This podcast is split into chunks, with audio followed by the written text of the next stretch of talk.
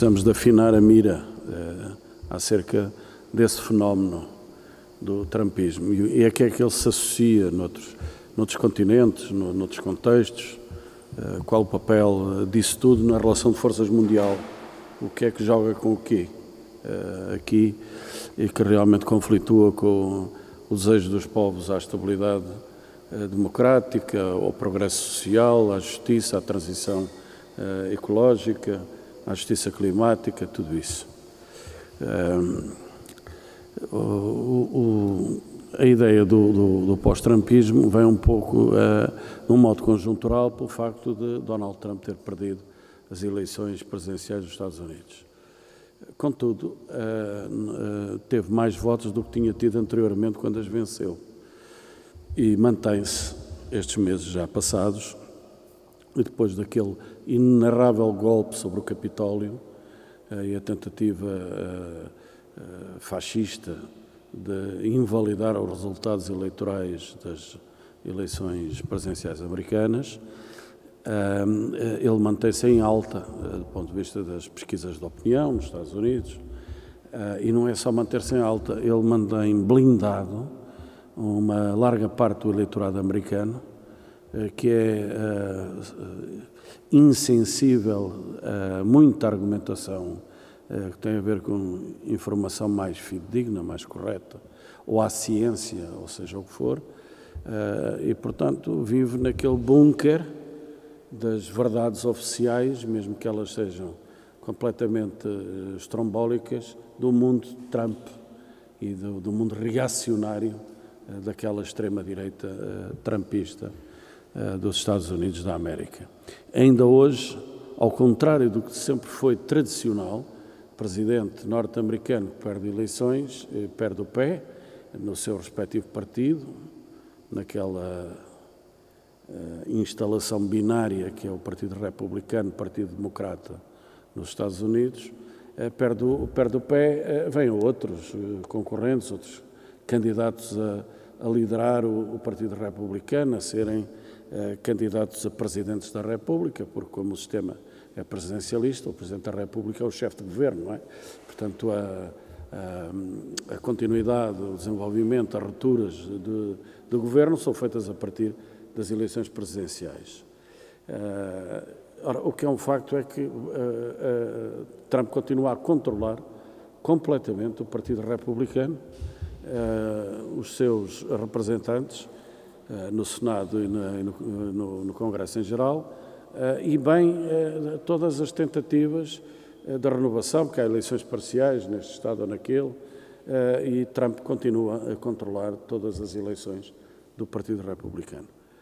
Como tal, as opiniões mais seguras dizem que é de prever que daqui a quatro anos quando se aproximarem as uh, eleições presidenciais uh, regulares e habituais nos Estados Unidos, tínhamos Trump versus o atual incumbente, veremos se é ele, mas o atual incumbente, Joe Biden. Uh, e, portanto, Trump não saiu de cena. Trump está lá, Trump está a manobrar politicamente, o trumpismo continua a informar toda a extrema-direita generalizada dos, dos Estados Unidos. E todos os movimentos uh, mais ou menos uh, de milícia dos Estados Unidos, quer os ligados às armas, quer os ligados à, à repressão racial, quer os ligados à, à, ao negacionismo climático, quer os ligados agora ao negacionismo da, sobre a Covid-19, etc. Uh, e, portanto, todo, todos esses movimentos de massas estão ainda na órbita daquilo que é o, o núcleo duro dos, dos políticos que estão agregados a Donald Trump. Portanto, primeira nota desta conversa: Trump ainda não saiu de cena.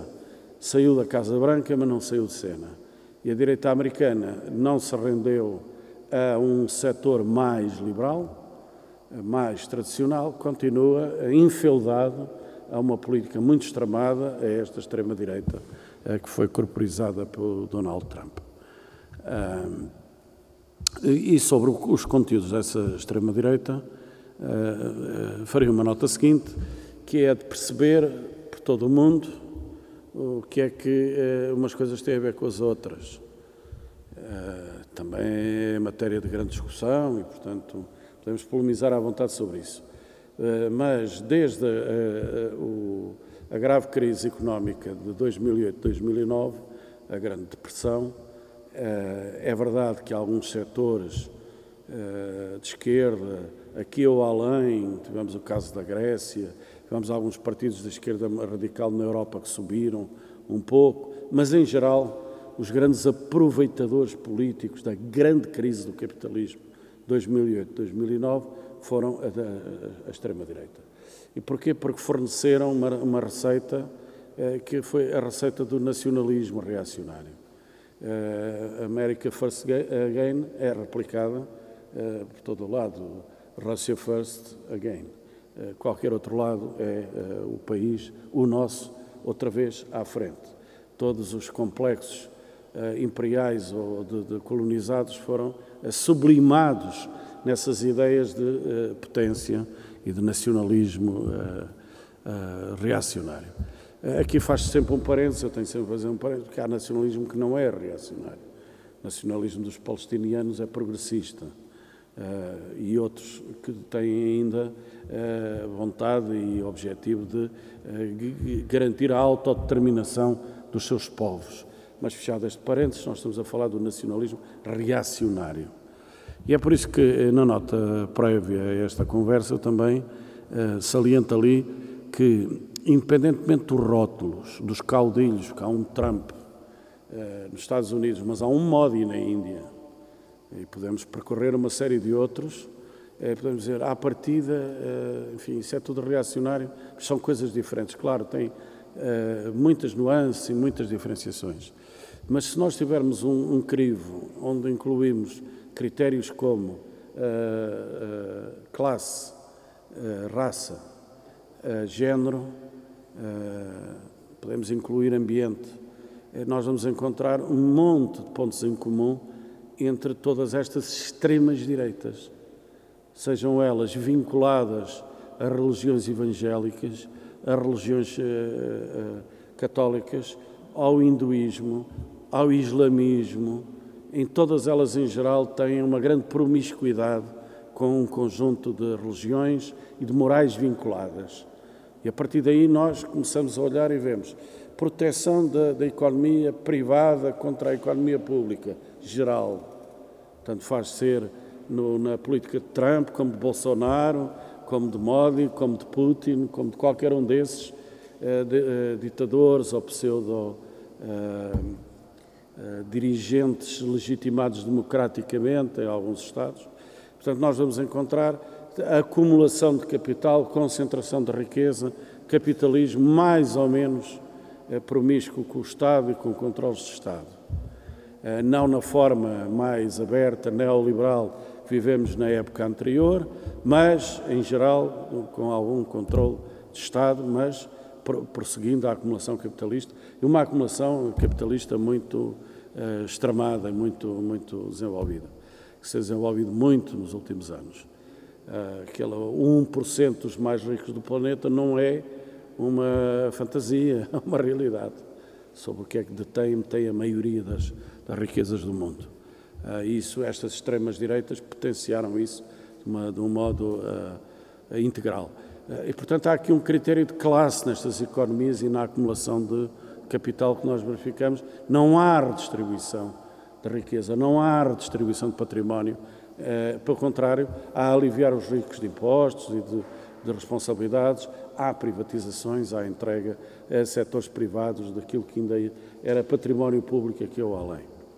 Uh, depois temos, uh, uh, em geral, muitas dificuldades, embora com graus, em aceitar as,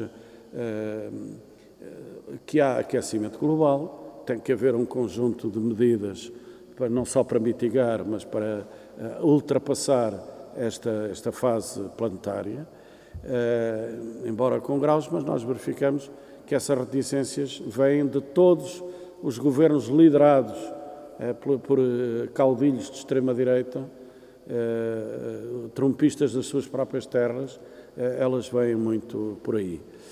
Olhamos para as questões raciais com maior ou menor grau, mas temos xenofobia, xenofobias diferentes, consoante as nações uh, implantadas, xenofobias diferentes, mas temos um mapa de xenofobias em, todo, em todos esses regimes de, comandados pela, pela extrema-direita. Se olharmos às questões de género, então temos uma regressão notória, aonde foram abandonando alguns critérios democráticos, algumas formas de, de funcionamento que, eh, pelo menos do ponto de vista uh, constitucional, legal, uh, preconizavam uh, a igualdade de género, etc., isso está em franco retrocesso num conjunto de, de, países que são dominados por qualquer forma de extrema-direita. E, portanto, a, a, submissão e a subalternidade das mulheres e todos aqueles que não são da, da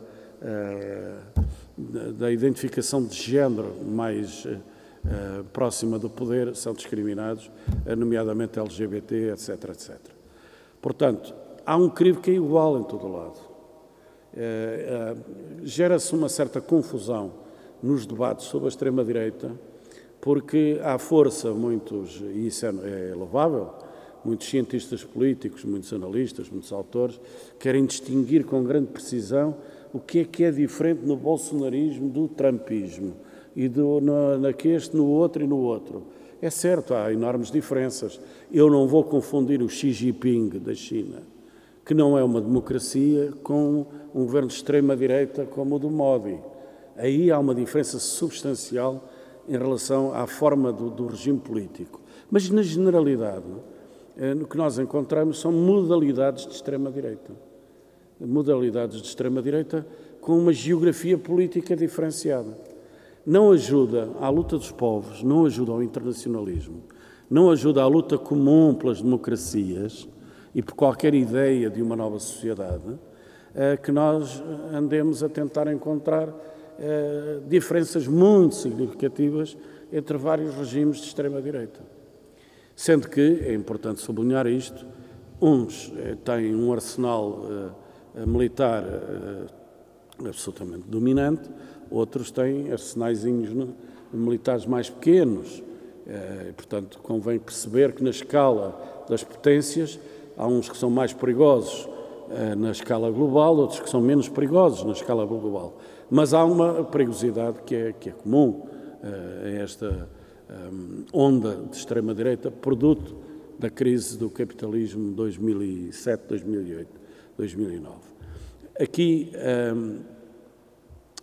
o, é certo que nós temos que valorizar uh, o, o, facto de uh, Donald Trump ter perdido as eleições presidenciais americanas, uh, independentemente do, do, vencedor das eleições ter sido Joe Biden.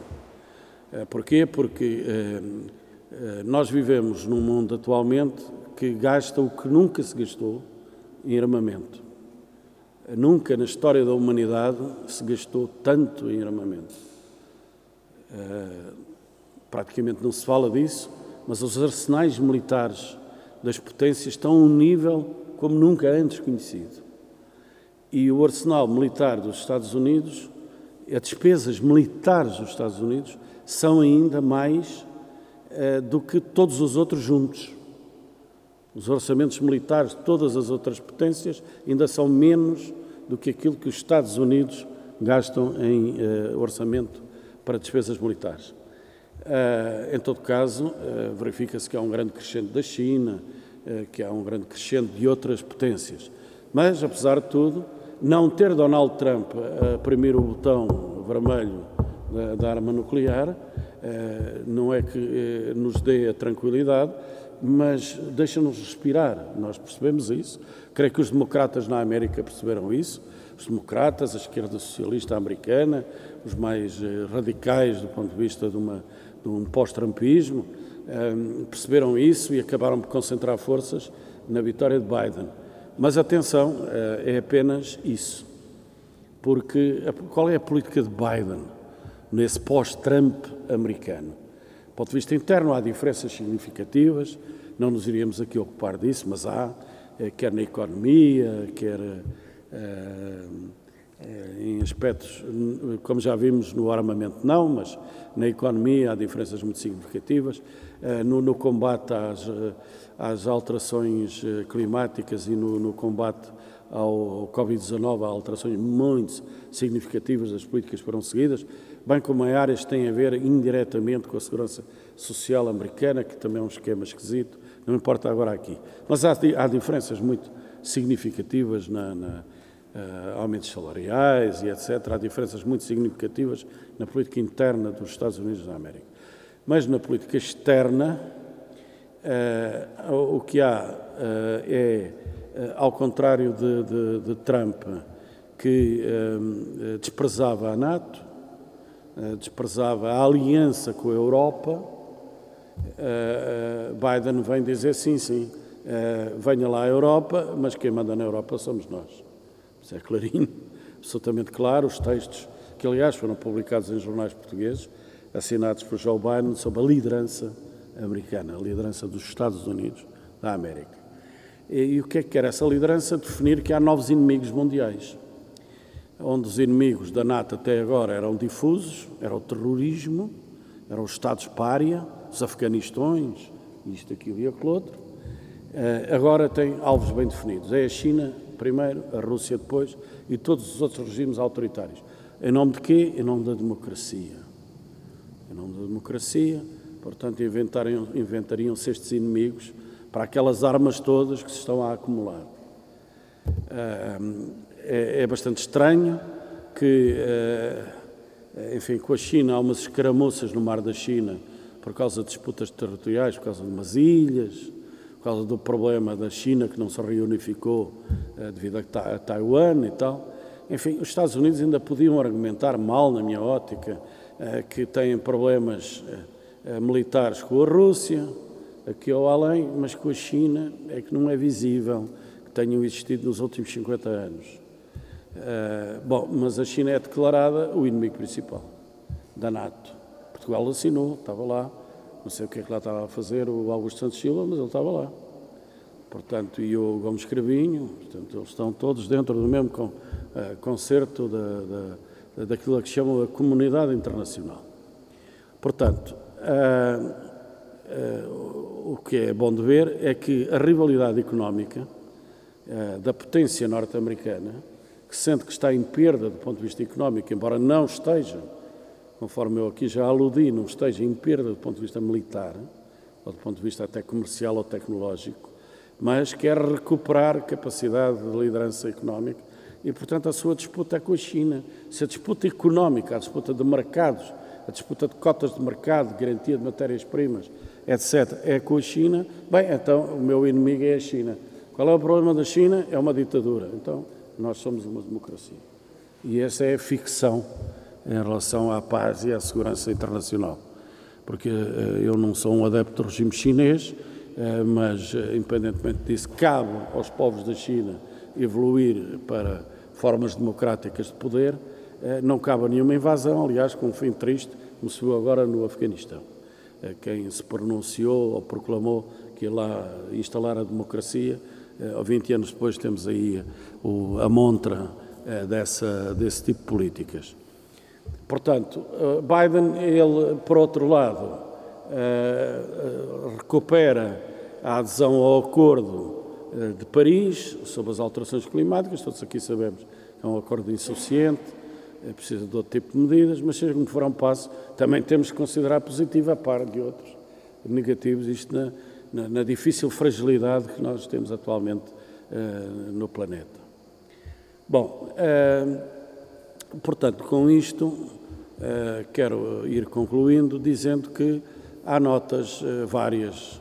Primeiro, que o Trump ainda não saiu de cena, depois, que o Trumpismo é uma coisa que é tocada em várias pautas, mas a música não é muito diferente ao longo do globo, uh, que há um considerável perigo de guerra devido à exacerbação do nacionalismo reacionário de um conjunto de, de potências eh, de que Biden é o instrumento útil para isso, com a reconfiguração da, eh, da NATO e o atrelamento da Europa a esse plano de conflito a prazo com a China, convém aqui saber a luta dos povos, e é com isto que vou terminar, antes de começarmos aqui, temos pano para mangas, a luta dos povos, como é que fica no meio disto tudo.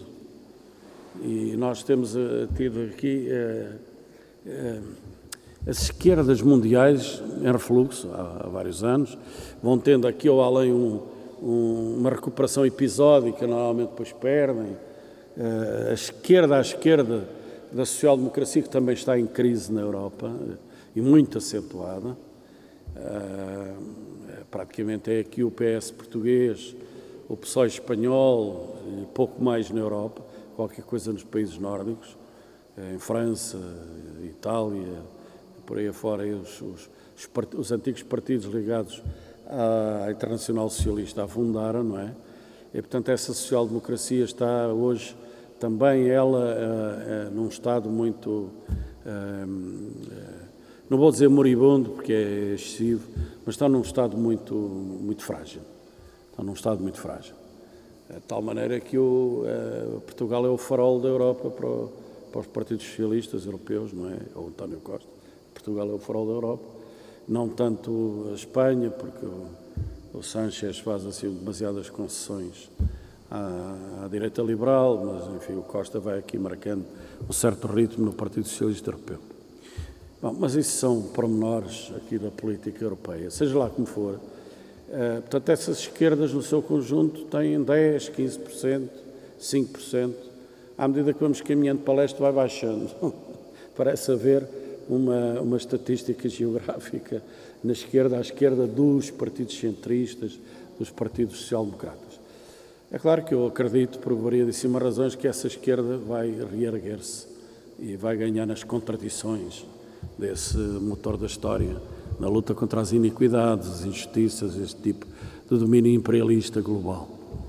Mas eh, a verdade é que muita dessa esquerda eh, na América Latina mais reforçada também com avanços e recuos, eh, na Ásia essa esquerda está a crescer, mas ainda é diminuta e enfrenta variadas ditaduras muito sangrentas, eh, etc. Essa esquerda tem reagido a esta avançada da extrema-direita mais pela comoção do que pela inteligência.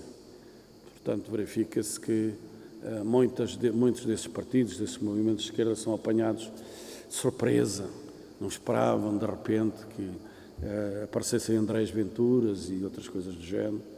Uh, e depois uh, fica tudo numa aflição e fica tudo num sufoco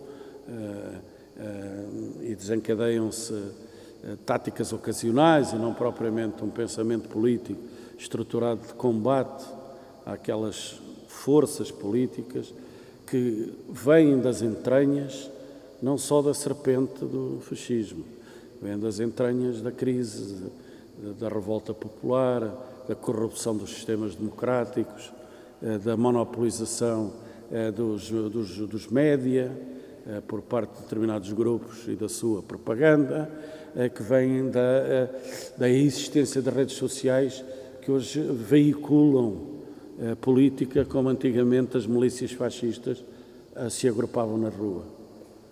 Sem grande diferença, aliás. E, portanto, tudo isto vem deste bolo, tudo isto vem deste bolo. E o combate a este bolo é um combate multifacetado. Eh, exige tempo, exige maturidade da parte dos partidos, exige alianças, exige capacidade de, de ganhar massa, de ganhar rua, de ganhar instituições, de ganhar parlamentos para lhe fazer frente. e exige uma outra forma de combate, porque essa forma de combate exige dureza, a extrema-direita não vai lá com conversa. Tem que ter políticas que realmente uh, utilizem a força do Estado de Direito Democrático para as impedir, para as tolher, para as vencer, para as desgastar, uh, para as eliminar. Uh, não é uma, uma conversa no Parlamento. Estas forças de extrema-direita ou são anuladas ou elas anulam os regimes democráticos. Esse é o problema que os PSDs, os liberais e outros nem querem ouvir falar.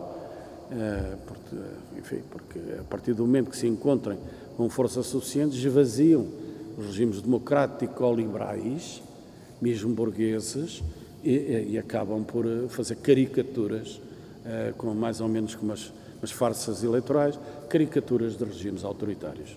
E, portanto, esse é um problema sério.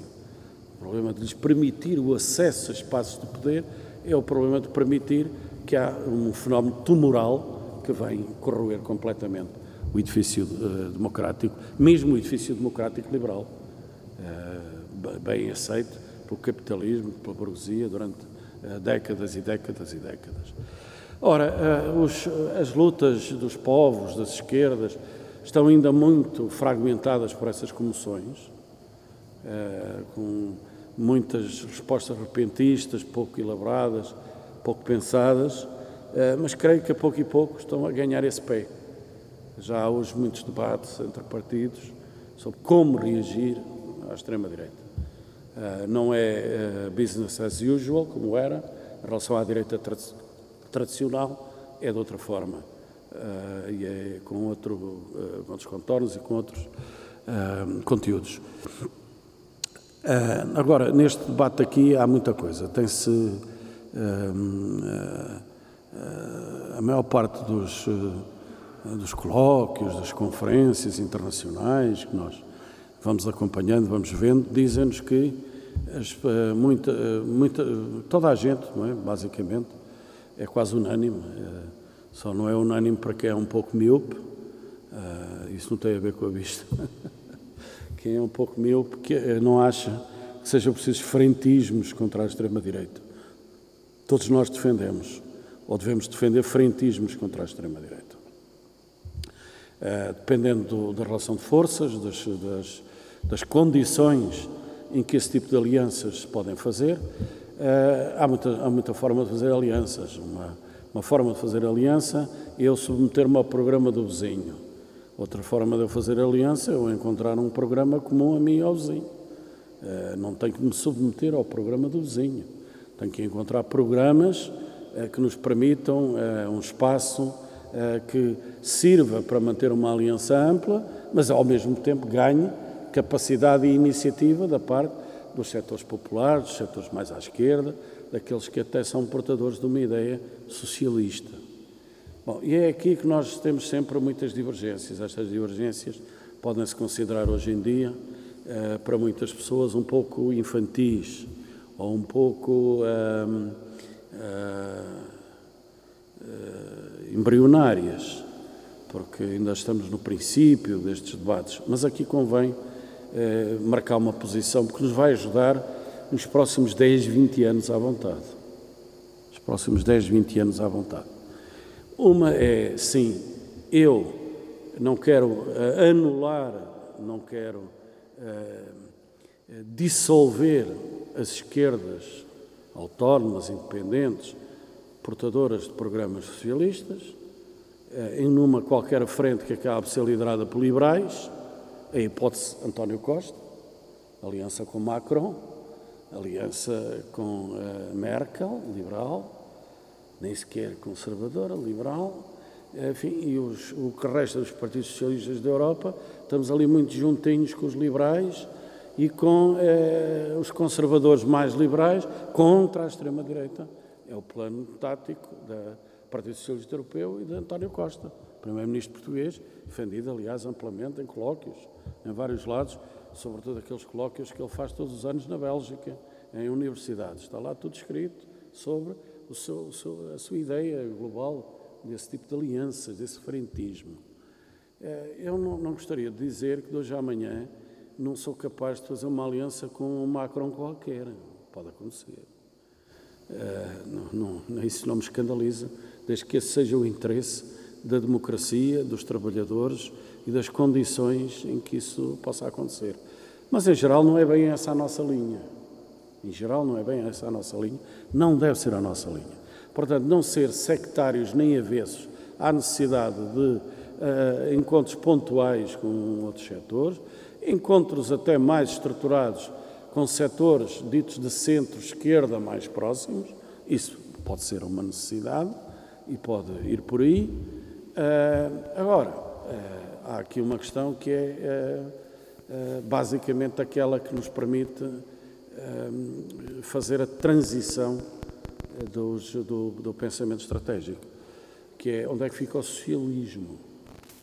À pergunta onde é que fica o socialismo, o nosso amigo Boaventura Sousa Santos acaba de publicar há pouco tempo um livro, na sequência de outros, uh, e eu estou agora a falar dele porque ele escreveu artigos criticando o Bloco de Esquerda, até uh, citando Lenin, que era uma coisa extraordinária da parte do, do autor, que aliás não se identifica sequer com o leninismo, mas achou que nós nos poderíamos, nós, Bloco de Esquerda, nos poderíamos identificar qualquer coisa com o leninismo, e então ele cita um, um autor estranho à sua uh, ideologia uh, para tentar convencer-nos que tínhamos que ter votado de cruz o orçamento uh, de, de, Estado que o Partido Socialista propôs, propôs na, na, no, no, último ano.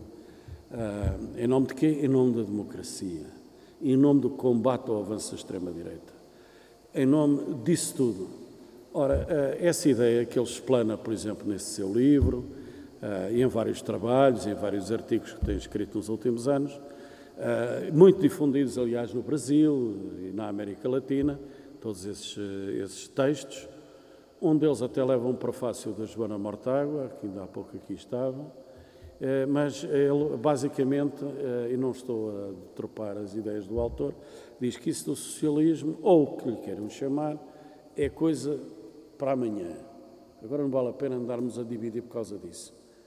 Agora, realmente, isto passou a fase neoliberal em que havia algum respeito pela democracia, vem uma outra coisa que não se sabe bem, já está uma outra coisa, que não se sabe bem se é fascismo, se o que é e tal, mas é autoritário é, uh, provoca miséria, uh, miséria social, a miséria do ecossistema, etc. Estamos de acordo? Estamos de acordo? Bom, mas agora temos que unir todos é para defender os regimes democráticos, ponto final. É escusado andarmos para aqui a separar, porque alguém tem uma ideia mais socialista, ou mais daqui ou mais além. E isso coloca um outro problema que nós não podemos levar na base de uma, de uma polémica de partidarito ou de politicazinha, que é o seguinte: há largos setores das massas, larguíssimos, que aliás são pasto da extrema-direita muitas vezes. Aqui ainda não foram, mas há o risco de vir a ser. Até aqui o, Chega tem levado uh, abstencionistas e setores do PS e CDS. Da esquerda tem levado pouco até agora. Há um bocado de ficção no Alentejo, pronto, mas não quer dizer que não haja um, uma bolsa aqui ou um ato macular, mas no geral ainda não entrou nisso. Mas pode vir a entrar. Em outros países já entrou, em França isso é patente. Em França há setores inteiros de eleitorado do Partido Comunista Francês que foram direitinhos para a Marine Le Pen, para a Frente Nacional, não é? Ora, nós advogarmos, aqui é que entra o meu ponto, nós advogarmos que uh, queremos defender a democracia como ela é, podemos lhe chamar de baixa ou de alta intensidade ou outra coisa qualquer, é um, é um problema, porque nós temos que dizer que queremos a democracia, mas não queremos esta democracia. Queremos uma democracia sem desigualdade. Queremos uma democracia que combata a poluição. Queremos uma, uma democracia que combata a, a, desigualdade de género. Queremos uma democracia que combata a desigualdade étnico-racial. Queremos uma, uma democracia que combate, supere e altere. Chama-lhe socialismo ou Maria Albertina, mas tem que estar lá isso. Porque senão nós não ganhamos ninguém. Porque é, é por isso que as narrativas de resistência são sempre curtas. Uh, vamos defender, defender, defender. Bom, mas há largos setores que já não se identificam com isto. Uh, e quando ouvem o canto de sereia da extrema-direita, vamos mandar abaixo estes poderes, estes corruptos, estes abusadores, estes isto, estes aquilo, estes Ricardo Salgados todos, estes, estes ministros que andam a 200 à hora, aquilo dá votos. E de que maneira? E, portanto, nós temos que dizer fatalmente, se não queremos desaparecer uh, na boa vontade da resistência, que uh, a defesa da democracia é urgentíssima, tão urgente como as políticas de combate às alterações climáticas, como as políticas de redistribuição social. Urgentíssimo. Mas, para isso, é preciso uma democracia diferente.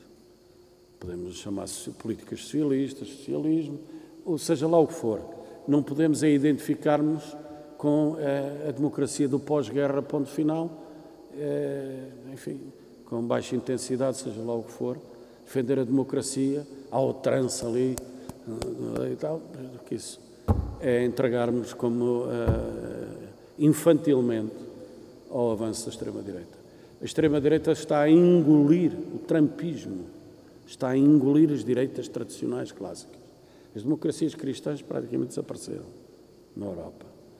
Uh, os liberais vão a caminho de serem comidos também pela, pela extrema-direita. A gente olha para, não é bem a matéria do nosso debate hoje aqui, mas a gente olha para o PSD e vê que aquilo se separa em dois, quer dizer, os liberais e o, uh, os radicais da direita. Uh, e toda essa direita está a ser engolida pelo trumpismo, uh, que tem o seu rosto em cada país. De modo algo. Aqui ainda não descobriram quem é o Trump, mas ele vai aparecer. Pronto, isto era um introito a este tema, que é um tema vastíssimo, como podem, como podem ver, mas tem muito a ver com as opções que nós fazemos.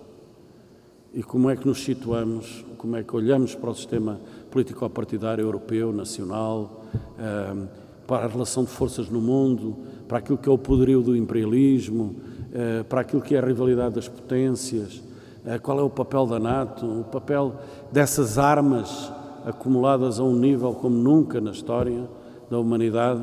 Eh, só o que se gasta em armamento militar dava para não haver fome no mundo. E isso bravo. Isso bravo são realidades que está aí o, o, o, Falcão a vender um livro sobre invisibilidades, uma das invisibilidades são as armas. Elas estão aí, mas não se vê. E, no entanto, é, são uma fatura pesadíssima sobre as sociedades.